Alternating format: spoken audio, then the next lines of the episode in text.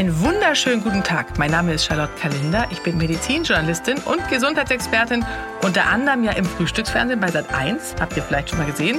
Ich schreibe aber auch Gesundheitsratgeber bei Drömer Knauer erschienen und bis zum 24. Dezember öffne ich für euch hier jeden Tag ein Adventskalenderfenster. Toller Name, oder? Und ihr hört einen weihnachtlichen Gesundheitstipp. Viel Spaß beim Hören und eine frohe Weihnachtszeit. Dezember bedeutet Dunkelheit. Wir mutieren zu Faultieren und würden am liebsten Winterschlaf halten. Mir geht es zumindest so. Bis es wieder Frühling ist, ja. Kein Wunder, morgens ist es dunkler, kälter und ungemütlicher und schuld an dieser auch verstärkt äh, dadurch entstehenden morgendlichen Müdigkeit ist das in der Dunkelheit ausgeschüttete Schlafhormon Melatonin, von dem ich oft spreche. Das normalerweise unseren Tag-Nacht-Rhythmus aktiviert, aber jetzt eben morgens weiter aktiv ist, weil es dunkel ist, obwohl wir ins Büro müssen.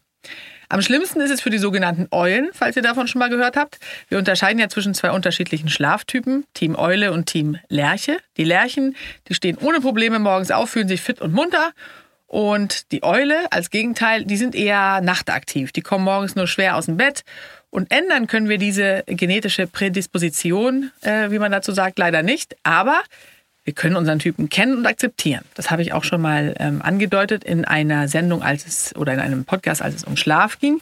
Und wir können eine Eule zumindest in eine Lerche verkleiden. Und das geht so. Meine Top 4 für den winterlichen Lerchenmorgen. Also Vorhänge und Rollos im Winter offen lassen, ja. Der größte Feind des äh, Schlafhormons Melatonin ist nämlich Licht. Also alle Vorhänge über Nacht offen lassen, vorm Hellwerden aufstehen, und spezielle Tageslichtlampen mit einem natürlichen Licht kaufen und ans Bett stellen. Die sind wirklich ganz toll, kann man sich ja auch zu Weihnachten wünschen. Und auch wichtig ist, Rituale schaffen. Wie zum Beispiel mein Ritual als allererstes, ein Kaffee am Morgen. Ja, ohne geht es gar nicht. Es geht ganz vielen Menschen so. Alternativ, ein, ähm, wenn man jetzt zum, Beispiel gerne Milchschaum mag, ist ja der ähm, Matcha Latte, also Matcha-Tee mit aufgeschäumter Milch. Ganz toll gibt es in manchen großen äh, Kaffeeketten, Kaffeeladenketten, so heißt es, glaube ich. Und äh, der ist auch ganz toll und macht nicht so, so ein Herzflattern, wie, wie Kaffee mit Koffein es manchmal tut.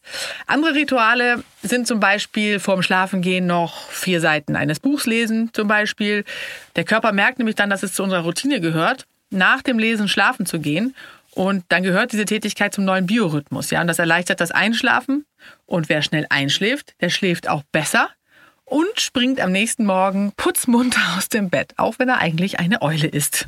Augen zu und durch. Den Tipp muss ich euch leider geben. Eine kalte Dusche am Morgen, ja, das ist wirklich für unseren Körper quasi das Signaleingang höher zu schalten. Durch dieses plötzlich kalte Wasser.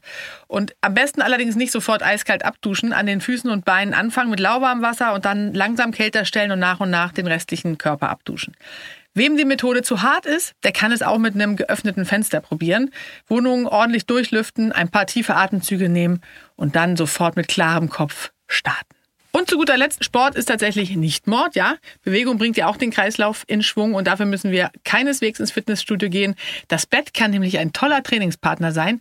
Es reicht schon, erstens sich ausgiebig im Bett zu regeln, aber so richtig, wie es im, äh, im Buche steht. Und dann strecken, ein paar gezielte Atemübungen machen.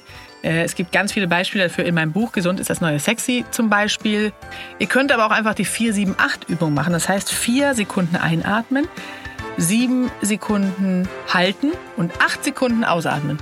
Dreimal diese vier, sieben, acht Übungen machen und dann ist man auch schon viel, viel munterer als vorher. Eine ganz tolle Vorweihnachtszeit, euer Adventskalender.